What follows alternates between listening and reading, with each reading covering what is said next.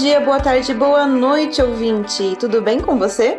Você está ouvindo o podcast Meu Nome Não É Não, que traz resenha de livros, artigos, reportagens, filmes, documentários, enfim, tudo que fala sobre comportamento canino e animal e propõe uma conversa sobre essas experiências e estudos. A nossa proposta é divulgar autores, livros, artigos, pesquisas, métodos, enfim, todo conteúdo que possa beneficiar a relação que nós temos com os nossos pets. O nosso podcast, em nenhuma hipótese, tem como objetivo que você substitua a leitura dos livros ou qualquer que seja o produto original da nossa resenha.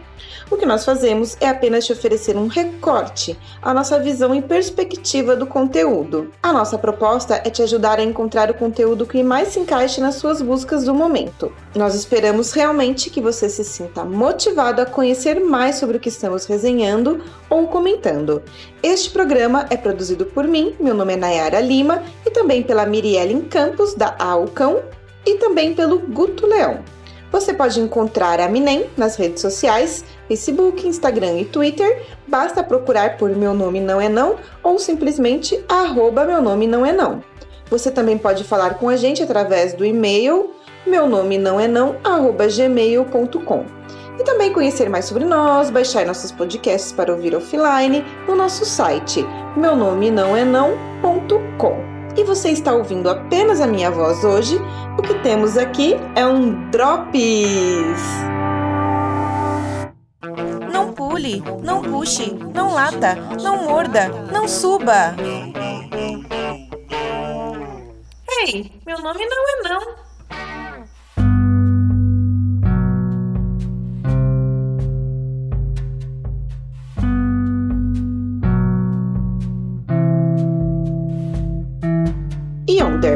Semanas de vida e 6 quilos. Tem duas escolhas.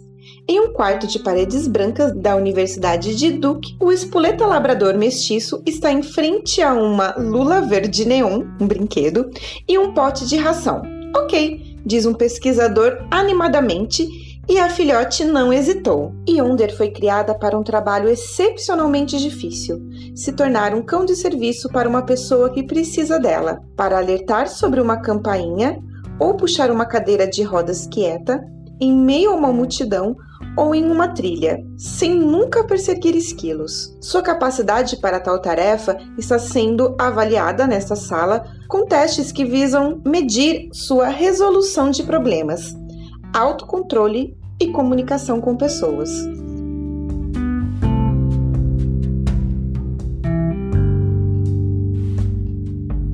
Bom, este é o início do texto de Karen Brulliard, intitulado Quais filhotes farão a diferença como cão de serviço? No título original, Which Puppies Will Make the Grade as a Service Dog? Este artigo está no site do jornal Washington Post e foi publicado no dia 10 de agosto deste ano 2020.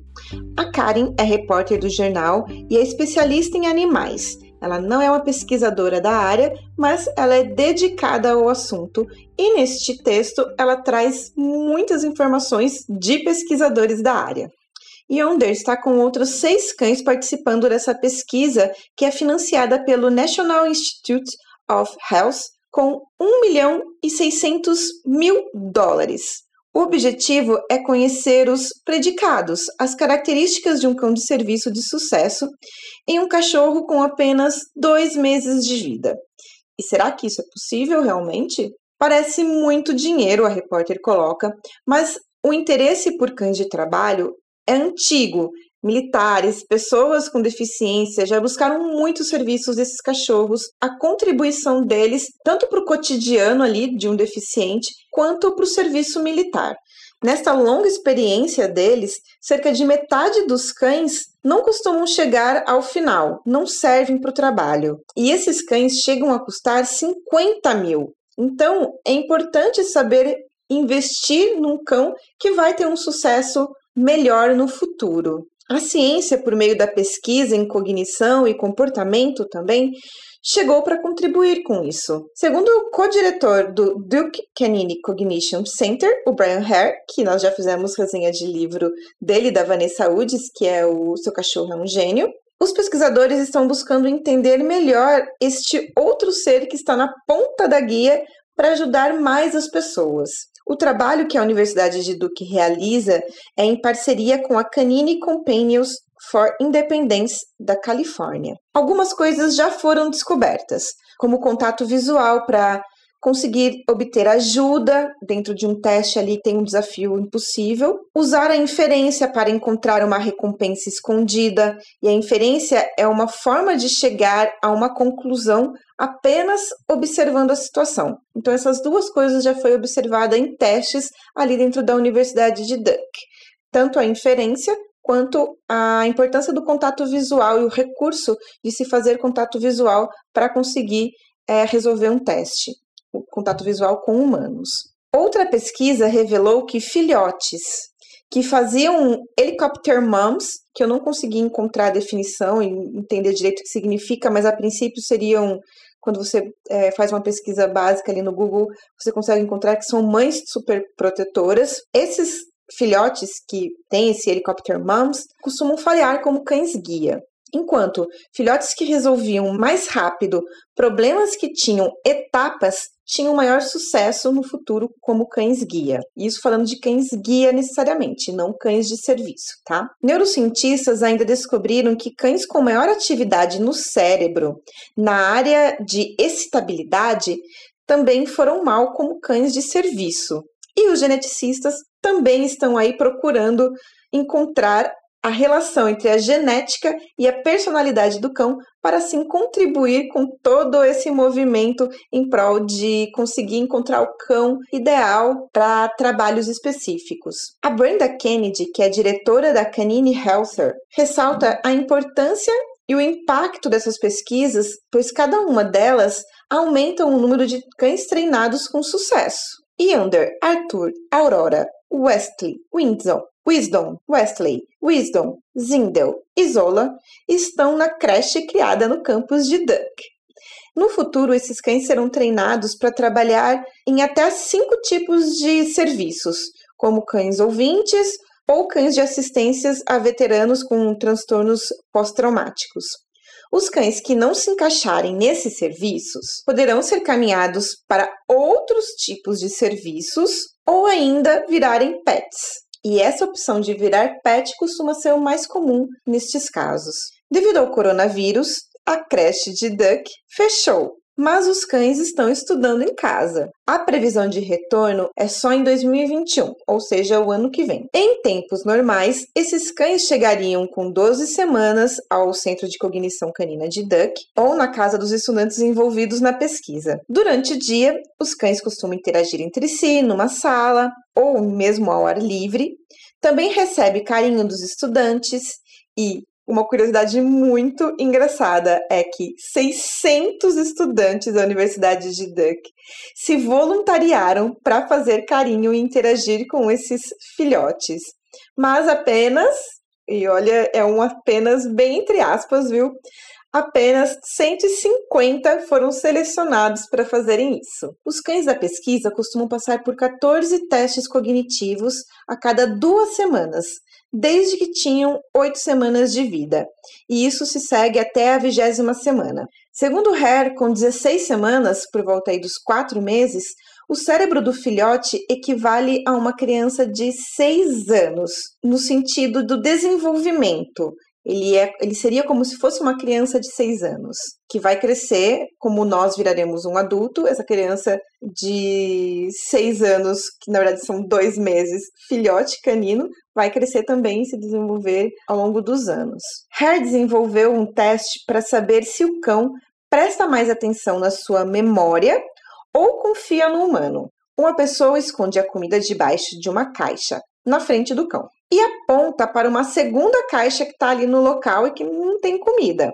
Esse é um teste, então, para saber se o cão prefere ir pela orientação do experimentador ou então pelo seu próprio olho, pelo que ele viu. O Hare diz que não existe resposta certa. Nenhum cão é mais ou menos esperto que o outro porque decidiu fazer uma escolha ali dentro desse teste. O desafio é que cognição é melhor para você, ou seja, que tipo de cão se encaixa melhor dentro das suas necessidades, que seja um pet, que seja um cão de serviço. Um outro estudo de Hare e de outros cientistas, ainda não foi publicado, percebeu respostas iguais de cães com 10 e 18 semanas. E isso pode ser um indício de que, bem novos, alguns testes já podem ser feitos para garantir aí o sucesso do desenvolvimento de certas habilidades dos cães. Então você já sabe quando ele é bem pequenininho algumas características e já pode começar a trabalhar e desenvolvê-las. A repórter ainda coloca, né, a partir da pesquisa que ela realizou, que as habilidades inatas não são tudo. O ambiente também é importante, a socialização, por isso a creche. Mas ela ainda até coloca uma questão: será que o ambiente também traz vantagens?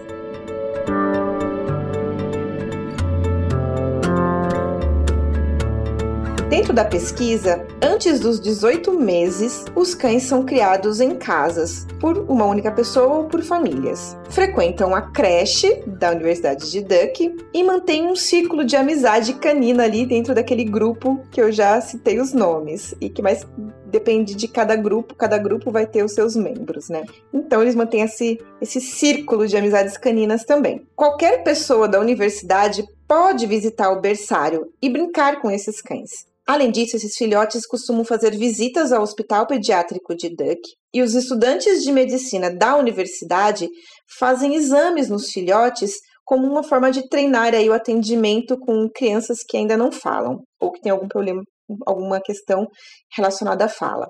Quando há de algum modo alguma frustração, os responsáveis buscam engajar novamente o filhote, né, recobrar a confiança dele e elogiam, falam good boy, good job. Cães de serviço costumam passar por muitos testes de temperamento para medir medo, agressividade, outras características e outros né, elementos ali que fazem parte, outras reações que fazem parte da, da sua personalidade. Entretanto, ainda há pouca coleta de dados elas não acontecem nem em larga escala e nem de maneira consistente. Isso porque cada ano um tipo de avaliador costuma fazer uma pesquisa diferente. Mas agora, Harry está otimista com a onda de pesquisas que estão sendo feitas, mas ainda irá demorar um pouco, né, para que a gente tenha acesso aos resultados. Assim como a coleta de dados não pode ficar mudando o tempo inteiro, esses dados agora têm uma, uma metodologia um pouco mais organizada, tendem a fornecer resultados mais concretos. Alguns selecionadores de cães guias costumam escolher cães pela genética também, analisando os pedigrees, avaliando heranças né, genéticas, como desde questões de saúde, como a displasia, até medo a trovões. Por três décadas, a Guide Eyes for the Blind, de Nova York, conseguiu, através da genética, melhorar o sucesso de seus cães, de 20% para 40% de todos os cães que nascem ali dentro da Guide Eyes for the Blind. O maior problema dos cães, segundo a Jane Rosenberger, que é diretora da instituição, é a dificuldade dos cães quando acontece algo, algo alarmante durante o trabalho deles, tipo algo inesperado, um, um trovão, um susto, alguma coisa que cai, alguma coisa que quebra, um carro que faz um barulho, enfim, eles não dão exemplos, mas eu acredito que seja ali dentro do ambiente do trabalho, né? Coisas alarmantes que aconteçam, devem ser coisas que, muito provavelmente, coisas com barulho, mas também pode ser coisas que aparecem do nada, enfim, coisas que acontecem e que são muito excepcionais e que podem assustar o cachorro e deixar ele e fazer ele perder o foco ali do trabalho. A instituição entrega cerca de 170 filhotes formados por ano e tem uma demanda de pedidos de 400 cães guias por ano. A lista de espera deles hoje tem 150 pessoas. Por isso, eles estão querendo melhorar ainda mais e fizeram parceria com a Eleanor Carlson, geneticista da Broad Institute of Massachusetts, Institute of Technology and Harvard. A pesquisadora busca descobrir a sequência de DNA correlacionada ao sucesso dos cães de serviço. Ela tem hoje 1.600 cães a serem estudados geneticamente, mas ela deseja chegar aos 10 mil cães ou seja, é uma pesquisa bem grande, ainda mais quando estamos falando de DNA e de sequenciamento genético. Ela acredita se houver um teste que aí vai ajudar também é, no processo dela a descobrir quais são os cães de sucesso, será mais fácil para a pesquisa genética. E ela acredita até que no futuro talvez seja possível avaliar até cães de abrigo com capacidades aí para trabalhar como cães de serviço. Mas não é todo mundo que costuma acreditar nessa possibilidade. Além disso, tem uma questão aí que existem cães pets. Então, os cães de abrigo podem muito bem deixarem os abrigos para virem para as nossas casas e fazerem serem simplesmente cães de companhia, cães da casa. Voltando aos testes de Duck, em fevereiro, Enya, uma gigante de sete meses se comparada a Yonder, passou também por testes um deles foi um tubo transparente em que o pesquisador colocava um petisco dentro por meio de uma das extremidades desse tubo transparente. Esse teste media a impulsividade dos cães. Outros animais, como os lêmures, foram impulsivos, indo direto aonde vinha um petisco e não conseguindo ter acesso a ele, porque afinal de contas precisava acessar a extremidade. Já os cães do programa de estudo tiveram resultados diferentes.